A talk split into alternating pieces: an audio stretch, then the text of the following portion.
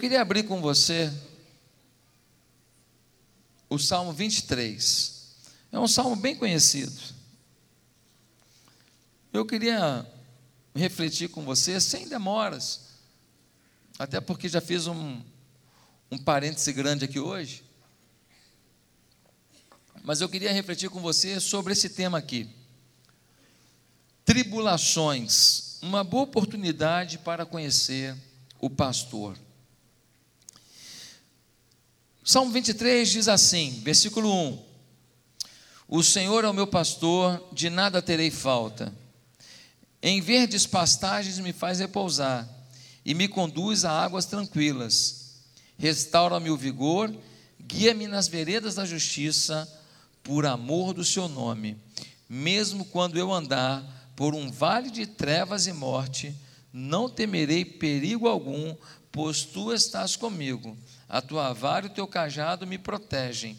Preparas um banquete para mim à vista dos meus inimigos. Tu me honras, ungindo a minha cabeça com óleo e fazendo transbordar o meu cálice. Sei que a bondade e a fidelidade me acompanharão todos os dias da minha vida e voltarei à casa do Senhor enquanto eu viver.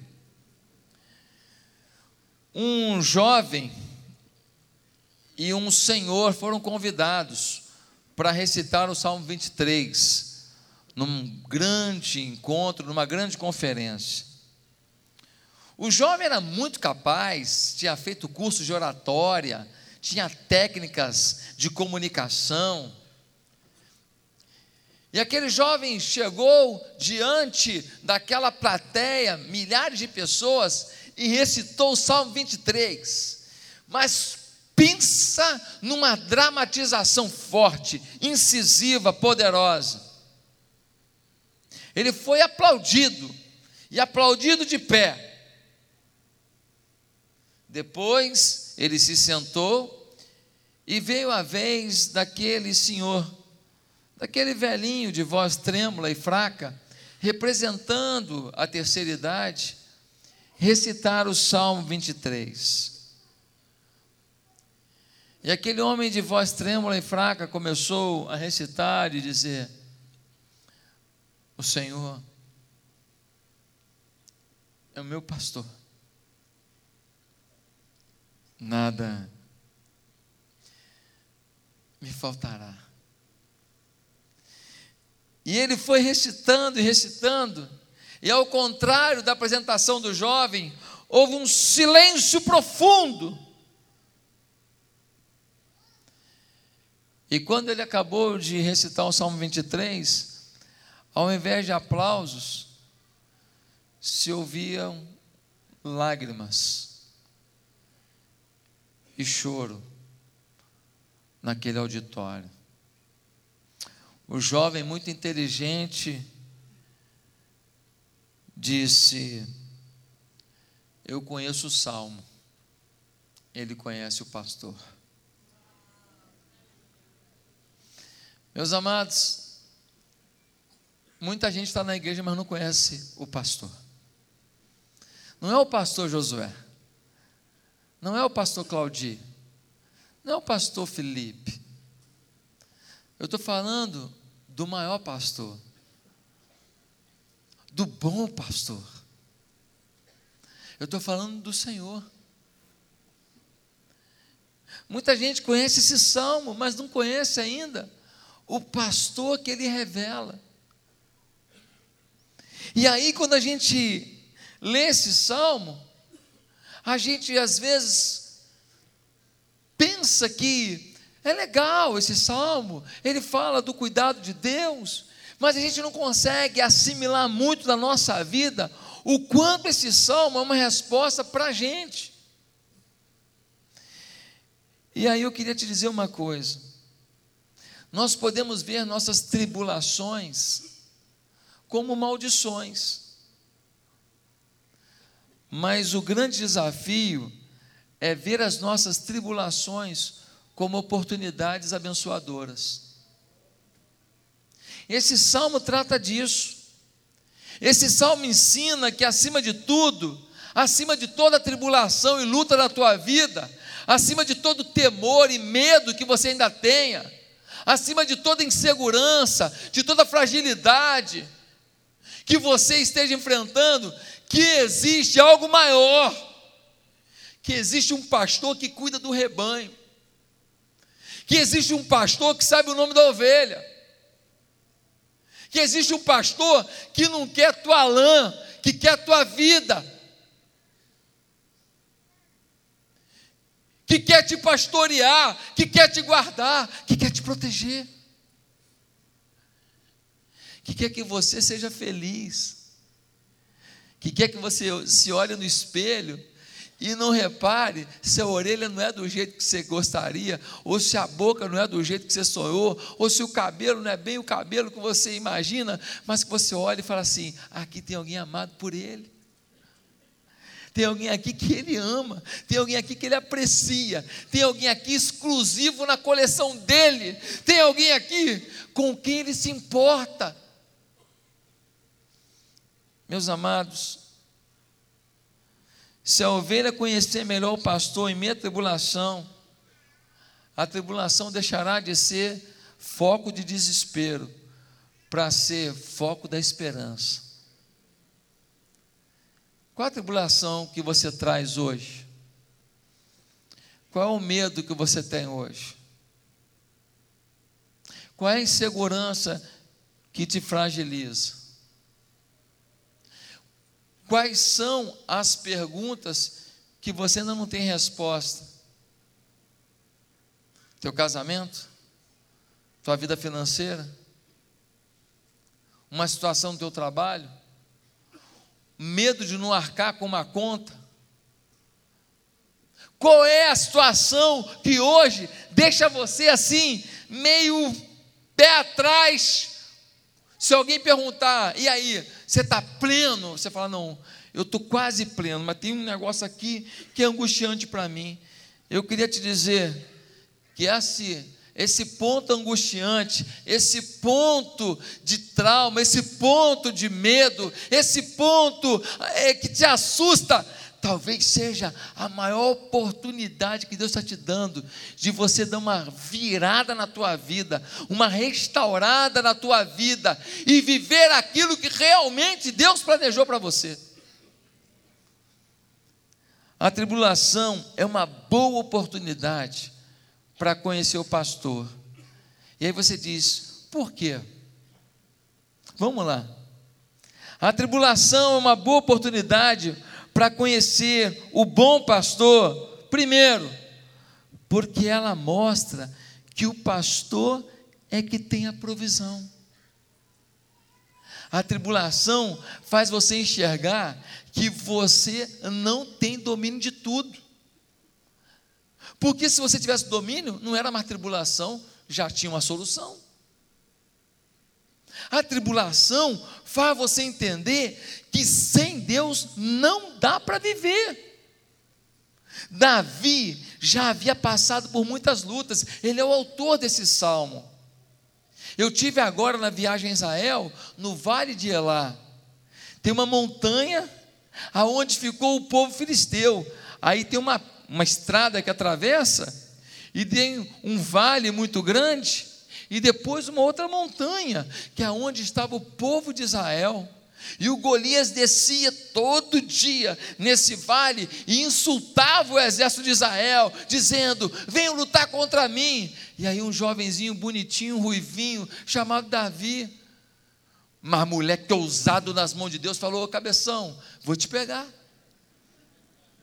Você tem quase 3 metros, eu tenho 1,60m, mas não tem problema não. Eu vou, eu vou te pegar, porque você vem com arma, com espada, com lança, com escudeiro, mas eu vou contra você, em o nome do Senhor dos Exércitos. Davi já tinha enfrentado situações com Golias, com o urso, com o leão. Ele já sabia que Deus é que dá a solução. Ele já sabia que de Deus é que vem a provisão. Ele saiu vitorioso de situações que eram impossíveis. Um homem venceu um urso. Um homem matar um leão com as mãos. Um homem enfrentar um gigante, guerreiro, violento, de quase 3 metros de altura, e derrubar o cara com uma pedrada certeira na fronte. Se erra aquela pedrada, já era, meu irmão. E tinha um escudeiro à frente, protegendo o corpo de Golias. A única coisa que sobrava era o meio da testa, e foi ali que a pedra entrou. Eu até imagino que a pedra bateu assim ficou aqui cravada. Quando ele bateu no chão, com a testa no chão, ela entrou de vez e matou. Meus amados irmãos, Davi sabia, porque ele tinha passado por algumas coisas que só Deus poderia dar provisão, ele não tinha como vencê-las. Sabe de uma coisa? Às vezes a tua tribulação é a chance que você está tendo de aprender que só Deus, só Deus é que pode resolver sua vida. E portanto, quando você aprende isso e vence essa tribulação, amanhã, quando vier um desafio maior, uma oportunidade maior, um sonho maior, você estará preparado, equipado para encarar. Porque você já saberá quem é o teu Deus. Ele é o Deus da provisão. Sabe por que muitos de nós estamos desesperados? Porque ao longo da vida a gente se acostumou a resolver tudo. A gente se acostumou a ter o controle das coisas. E a gente começou a achar que a gente é que faz a coisa acontecer. Quem sabe faz a hora, né? E a gente começou a querer fazer a hora de tudo. Só que você é finito. Você é limitado. Que história é essa de, de depender do teu controle de tudo para ser feliz? Que história é essa de ter que estar tá tudo resolvido para você conseguir dormir? Aí você está com um problema e você não consegue resolver, aí você arruma outro problema, com a depressão. Aí você está com um problema, não consegue resolver, aí você está com outro problema, uma estafa, um estresse, um burnout. Estava com um, está com dois agora. Por quê? Porque não aprendeu a entender que quem tem a provisão é o pastor. Olha o que diz o Salmo 23, versículo 1: O Senhor é o meu pastor, nada me faltará. Sabe o que quer dizer nada? Nada. Nada quer dizer nada. Nenhuma coisa vai faltar. Comida precisa? Vai ter. Remédio precisa? Vai ter. Alguém do lado precisa? Vai ter. Alguém para falar para o teu filho que você falou e ele não quis ouvir? Vai ter. Uma situação difícil para o teu marido passar, para ele no sofrimento aprender que ele não é o bambambam bam, bam, e ele valorizar a casa? Vai ter. Uma, uma, uma cacetada assim de leve, uma cacetada divina, daquela assim, sabe? Assim, na moleira, para poder, caramba, acordar, vai ter. E às vezes é importante tomar uma bifa. Uma bifa divina é aquela. Acorda, mané. Acorda, acorda. Quem você pensa que é? Essa bifa é essa. Aí, quem você pensa que é? Acorda. Sou eu que tenho a provisão. O Senhor é o meu pastor, nada me faltará. Você sabe que na Segunda Guerra Mundial, as crianças ficavam sem seus pais, os pais morriam. E aí eles pegaram aquelas crianças e, e levaram para um abrigo. E as crianças não conseguiam dormir. E aí alguém teve uma ideia de dar um pedacinho de pão para cada criança. E as crianças estavam no abrigo e cada uma delas ganhou um pedacinho de pão. Sabe o que aconteceu? As crianças conseguiram dormir. Sabe por quê? Porque quando seus pais morriam, até serem resgatadas, muitas delas passaram fome. Ficaram dois, três dias sem comida. E você ficar sem comer, porque está num jejum com o Senhor, é uma coisa. você ficar sem comer, porque não tem comida, é traumatizante. Quando aquelas crianças tinham a expectativa, o pão de amanhã está garantido, elas conseguiam relaxar e dormir. Pois hoje Deus quer colocar um pão na tua mão, dizendo: dorme. Mas eu estou cheio de problemas, Senhor. Eu estou cheio de luta, Senhor. O Senhor está colocando um pão na tua mão. Amanhã eu te alimento. Dorme. Confia em mim. Confia em mim. Estou colocando o pão na tua mão para você saber. O pão de amanhã está garantido, a resposta de amanhã está garantida, a provisão de amanhã está garantida, o toque de amanhã está garantido, o milagre de amanhã está garantido.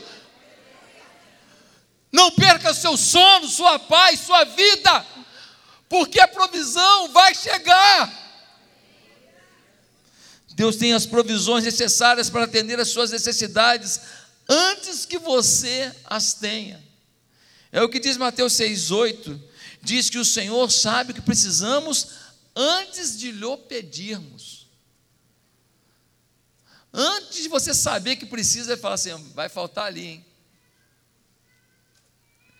Filipenses 4,19, Paulo diz: O meu Deus, segundo a sua riqueza em glória, há de suprir em Cristo Jesus cada uma de vossas necessidades. A cada tribulação vencida, você pode olhar para trás, notar quão grandes coisas fez o pastor por você.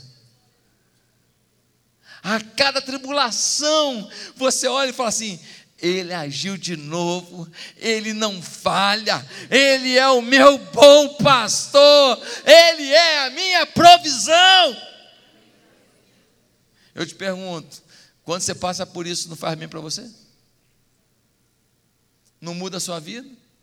Não te faz confiar mais nele? Então a tribulação ajuda a conhecer o pastor ou não? Ajuda. E como ajuda? O maior desejo de Deus é abençoar você. Não há necessidade de andar ansioso e triste, pois a provisão do pastor atenderá você. Lembre que nenhuma tribulação é maior que a sua capacidade de suportar. E lembre que nenhuma tribulação é maior do que a provisão que Deus quer te dar. Ah, queridos, muitas vezes somente a tribulação pode nos fazer deixar de lado a autoconfiança para saber que só Deus pode tudo em todos. Segundo lugar, por que a tribulação é uma grande oportunidade de conhecer o bom pastor? É porque ela permite uma reflexão sobre nossa realidade diante de Deus. A tribulação faz a gente parar e ver quem a gente realmente é diante de Deus. Porque olha só o que diz o versículo 2. No versículo 2, a gente lê assim: Salmo 23, versículo 2: Em verdes pastagens me faz repousar e me conduz a águas tranquilas. Queridos, o pastor quando ele tem um rebanho de ovelhas, ele sai às quatro horas da manhã para as ovelhas. Às dez horas, as ovelhas começam a sentir calor. Mas o pastor sabe que elas não podem beber água, com o estômago cheio da relva. Elas comeram muita, muito pasto, e elas não podem agora, naquele calor, com o estômago cheio, digerir aquela comida ainda cansadas. Então, ele leva as ovelhas até um canto fresco e sossegado, a um pasto verdejante e faz com que elas se deitem ali. E as ovelhas deitam ali. E então o organismo, o organismo começa a ruminar, tratar aquele alimento. E depois daquilo, daquela ruminação, então o pastor as leva até a água, para que elas bebam a água já com aquele alimento bem digerido, bem trabalhado, para que a assimilação daquilo seja a melhor possível para o organismo da ovelha. Olha quanta ciência. Será que eles fizeram alguma faculdade para aprender isso? Será que os pastores fizeram lá algum curso assim de, de zoologia profundo para saber disso? Não. Foi o dia, a dia, o dia a dia, convivendo com as ovelhas e vendo o que fazia bem e o que fazia mal para elas. Gente, estamos nos alimentando de muita coisa nesse mundo, muita coisa. Nós estamos nos alimentando de muita informação, de muitos conceitos, de muitos valores. Sabe o que a tribulação faz com a gente? Bota a gente paradinho, para a gente ruminar tudo isso que a gente está recebendo. Essa coisa toda que está nos alimentando, essas informações todas que a gente está recebendo, essas influências todas que estão chegando, essas informações que chegam pela internet, que chegam pelas mídias sociais, que chegam pelo, pela televisão, que chegam pela convivência no trabalho, esse bando de coisa, a gente, quando tem uma tribulação, é obrigado a parar. E aí a gente tem a chance de ruminar isso tudo e avaliar o que, que faz bem e o que, que faz mal, o que, que é bom e o que, que é ruim, o que, que nos aproxima e o que, que nos afasta de Deus. Às vezes, a correria está tão grande que a gente vai recebendo coisas, vai recebendo, vai recebendo, e a gente pensa que a gente não está absorvendo, mas está. Tem coisa que te faz mal e você já aceitou como normal. Tem coisa que pode acabar com a tua casa e você já aceitou como legítimo. A tribulação é uma oportunidade para parar em passos verdejantes, ver tudo que a gente comeu e falar: vou ruminar isso aqui. O que, que eu tenho que vomitar que não vale a pena? O que, que eu posso absorver porque vai me fazer bem? É o pastor nos dando oportunidade de parar. Você sabe que os pastores antigamente, não sei hoje, mas eles faziam uma coisa. As ovelhas todas eram chamadas. Aí fala, vamos por aqui. Aí toda ovelha sabe com a voz do, do pastor. Toda ovelha sabe. Toda ovelha. Ele grita aqui, um monte de gente gritando. Ele gritou, ela sabe. Foi o pastor que gritou. Só que tem ovelha rebelde, não tem? Aqui não tem nenhuma aqui hoje, óbvio que não. Não tem, né? Mas tem ovelha rebelde fora daqui. Fora dessa igreja, é ou não é? Tem ovelha rebelde. Aí o que acontece? Ele chama, porque senão pode cair no despenhadeiro, vem todo mundo, mas tem uma que fica sozinha para o outro lado. Aí ele chama as ovelhas todas, tem lá um lobo, tá vendo? Um monte de lobo vindo lá. Aí ele chama, as ovelhas vêm tudo para cá para ele proteger. Uma vai para outro lado. Sempre tem uma ovelha assim, que se acha Sabe o que ele fazia? Ele pegava a patinha, dava uma deslocada na patinha. Puf! Aí ela não conseguia andar direito. É, aí sabe o que ele faz? Ela não consegue, ele tem que carregar ela no colo.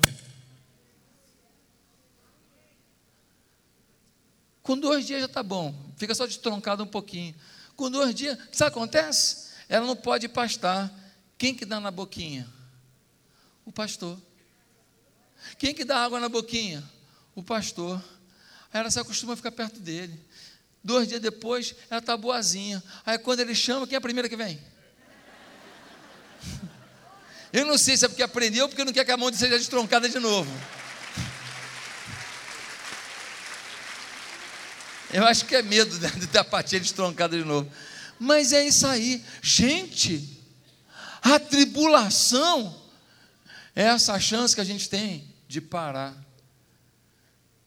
de receber a pastagem na boca, de receber a aguinha na boca, da gente pensar o que, que a gente está fazendo na nossa vida, da gente pensar para onde que a gente está indo, quando o pastor chama para um lado e a gente resolve para o outro.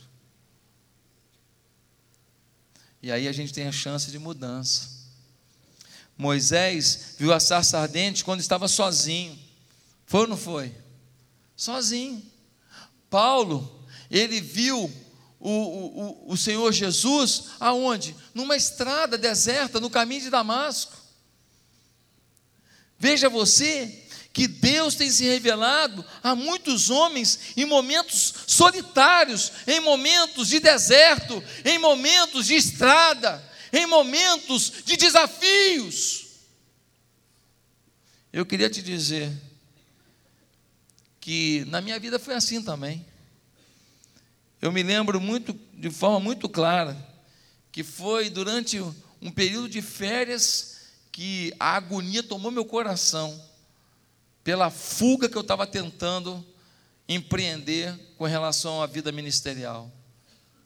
Tentando ser um executivo, ter minha vida, ganhar meu dinheiro, domingo ir para onde eu quisesse, não ter que cuidar de gente, viver minha vida, ganhar dinheiro, entregar meu dízimo, minha oferta, está tudo bem, pronto. Estava querendo isso, mas Deus queria alguma coisa, e durante aquele período de férias, aquele negócio todo mexeu comigo. Foi um tempo que eu parei, sabe por que você não resolveu da melhor maneira o que fazer na sua vida hoje? Talvez porque você ainda não parou.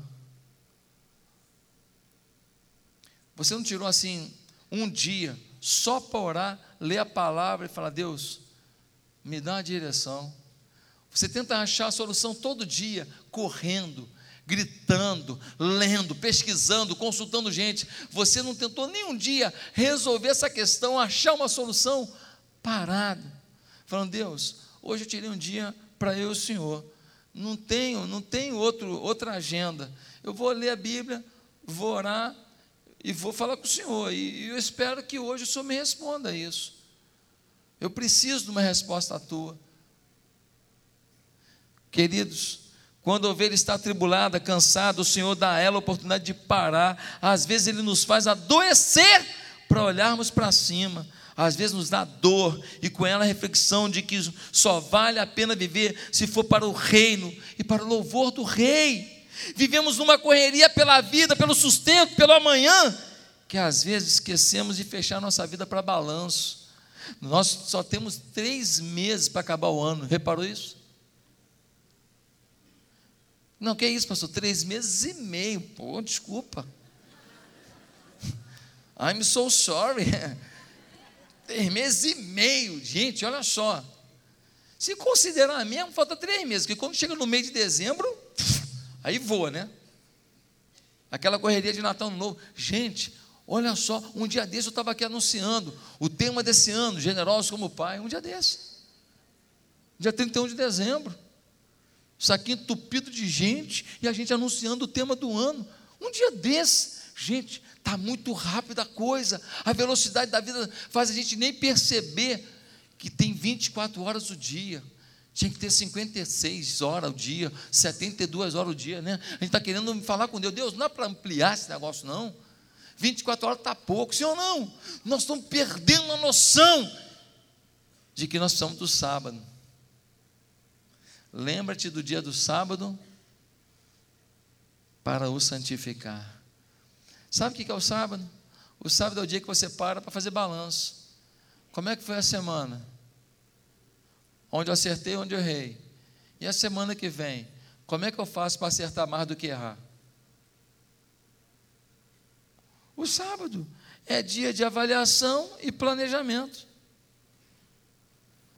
Deus definiu que a gente precisava disso, mas não tentando resolver a vida e ganhar mais dinheiro e conseguir isso e conseguir aquilo, a gente não para. Só que daqui a pouco, tudo que a gente ganhou vai ser pouco para pagar a conta do que a gente vai ter que pagar da enfermidade, da doença, do fim do casamento, da perda da saúde da desilusão porque você tinha um chamado pastoral e você fugiu porque quis resolver sua vida financeira, para não depender de igreja, não depender de salário pastoral. Você sabe de uma coisa? Você sabe que pastor tem que ter salário mesmo? É mesmo. Todo pastor que eu vejo que não tem salário pastoral, aqueles caras assim que eles têm dinheiro para caramba, são empresários, já vira pastor, assim, qualquer coisa, problema na igreja, eles abandonam a igreja. Não todos, mas muitos. Mas o pastor que tem um salário pastoral tem família, né? Aí um dia ele está meio com raiva, assim, ele pensa em falar, não, hoje eu não posso não, porque tem que pensar como é que eu vou fazer com a minha família. Aí no dia seguinte ele já vê que a vontade de Deus é que ele fique ali, aí resolve tudo. É. Tem que depender da igreja mesmo. Deus fez certinho as coisas. para que a gente não tomasse decisões precipitadas na arrogância do nosso entendimento, achando que a gente está acima de tudo. Não. Cada um de nós tem que saber depender. Eu louvo a Deus pela chance de ser pastor. Foi no tempo de solitude que eu não pude mais resistir. E hoje eu estou aqui servindo a Jesus junto com você, vivendo essas coisas maravilhosas. Davi fazia do seu tempo de reflexão uma oportunidade de crescimento. Hoje o Senhor quer que você reflita sobre sua condição. Em meio à angústia existe uma chance de descobrirmos o que somos e para o que fomos feitos. O que, que Deus espera de você? Talvez a tribulação te faça encontrar essa resposta. Em último lugar, por que a tribulação uma grande chance de encontrar o pastor? É porque o Senhor nos ajuda a encontrar o caminho certo a seguir. É uma grande oportunidade de conhecer o pastor, porque na tribulação ele te mostra o caminho. Aí você aprende a não decidir nada sem que ele aponte o caminho. A maioria de nós toma caminhos segundo nossa avaliação, sim ou não? A maioria de nós toma caminhos segundo o nosso entendimento. A maioria de nós decide e pede para Deus abençoar o que a gente já decidiu. Quantas moças aqui que todo mundo falou, não namora esse cara, não namora, isso é porcaria. Ele é sarado, tanque, tanquinho, mas ele é porcaria. Sim ou não? E você sofreu. E todo mundo avisou, foi ou não foi? Todo mundo avisou, ele é porcaria. Ah, mas aquele tanquinho para lavar roupa, oh, maravilha. Sim ou não? Quantos, quantos? Quantas pessoas falaram, não faz negócio com essa pessoa? Mas aí o olho cresceu, porque o negócio ia ser bom, ia ser rentável. Mundo falando, rapaz, é furada. Deus mandou um monte de recado, você não ouviu, sim ou não? Quantos contratos que você fez só de boca? dinheiro que você emprestou, negócio que você fechou, só de boca, só de boca. Zé Ruela ao quadrado você foi, sim ou não? Zé Ruela ao quadrado. Não pode culpar ninguém, culpa é você mesmo. Não, mas nunca tinha que imaginar se marido trai mulher, mulher trai marido. Filho trai pai, pai trai filho, o que mais que não trai nesse mundo? Se tem gente que vem à igreja, e fala mal do pastor pelas costas, sim ou não? Aqui não, claro que aqui não. Se na família tem gente que fala mal, acabou o almoço de família, acabou ali. Quando um sai, pronto. Ninguém quer sair, fica todo mundo lá. Vamos sair junto. Eu não é? Que o primeiro que sair, ó. Sim ou não? Ô gente, então você vai confiar não dá para confiar. Negócio é no papel. Aqui, ó. Vamos lá. Condições. Prazos. Tem que ser assim, sim ou não? Ah, não, porque para mim não, porque tudo comigo é no fio do bigode. Para você é, mas para o outro pode não ser. E vai que alguém raspa seu bigode também. Meus amados, essas veredas da justiça, essas veredas, esses caminhos da, do certo, caminhos da vitória. É o que o Senhor nos promete em minha tribulação. Olha o versículo 3: Restaura-me o vigor, guia-me nas veredas da justiça, por amor do seu nome. Queridos, às vezes encontramos encruzilhadas na vida e não sabemos que direção tomar, sim ou não? Tem problemas na vida da gente que a gente fala: Senhor, agora deu ruim, não sei o que fazer. Eu não sei se aconteceu com você, mas se não aconteceu, eu tenho uma boa notícia: vai acontecer. Você não vai ficar de fora desse time de pessoas que encontram encruzilhadas. As encruzilhadas fazem parte da vida de todas as pessoas. Algumas, muitas, algumas poucas, mas todos temos encruzilhadas na nossa história. E é nessa hora que o Senhor fala: olha, e guia-me pelas veredas da justiça, por amor do seu nome. Ah, guia-me pelas veredas da justiça. O que é isso, pastor? Veredas da justiça significa caminhos certos. Guia-me pelos caminhos certos, pelo amor que o Senhor tem por mim. Davi entendeu que há momentos da vida que se a gente não pegar na mão do Senhor, e Ele for à frente puxando a gente, guia-me, guia-me, guia-me, a gente vai atrás. Se não for Ele guiando, a gente vai escolher mal o caminho. Davi está se lembrando dos tempos de pastor de ovelhas, elas não têm muito senso de direção, as ovelhas são meio cegas, elas caem fácil nos desfiladeiros, elas não enxergam que está vindo uma fera para matá-las até chegar bem perto. Elas são limitadas, elas não percebem que a correnteza do rio está mais forte, se elas forem um pouquinho para frente, a correnteza vai levá-las. Elas não percebem isso, característica da ovelha. Por isso que a Bíblia nos fala e nos chama de ovelhas. Nós pensamos que somos tão espertos, mas a gente não enxerga um monte de coisa óbvia que está do nosso lado. Ah, querido, a ovelha não possui uma boa visão, não enxerga mais de 8 ou 10 metros à sua frente, e elas eram levadas por caminhos com vários precipícios, podendo cair e morrer. Os pastores as levavam por caminhos íngremes, mas que chegavam a pastos verdejantes. Passavam por caminho ruim, mas eles levavam a pastos verdejantes. Ei, a tribulação da tua vida, ela precisa te ensinar a passar pelos desfiladeiros e precipícios da sua vida e da sua história, sabendo que se o Senhor for à frente, se você perguntar, consultar, buscar, Ele vai te pegar pra, pela mão e vai te levar até os pastos verdejantes. Moisés estava diante do mar vermelho o exército de Faraó atrás dele, uma multidão, milhões de pessoas que poderiam morrer. E aí Deus fala para ele: Moisés, está tranquilo? Ele falou: Claro que não, Senhor. O que eu faço agora? Montanha de um lado, montanha do outro, um exército feroz e cruel vindo atrás da gente. Deus fala: diga ao povo que marche. Moisés fala, marchar, mas é o mar. Deus fala, diga ao povo que marche. O Senhor nos guia pela vereda da justiça. O Senhor nos guia pelo caminho certo. E quando o povo marchou em direção ao Mar Vermelho, o mar recuou.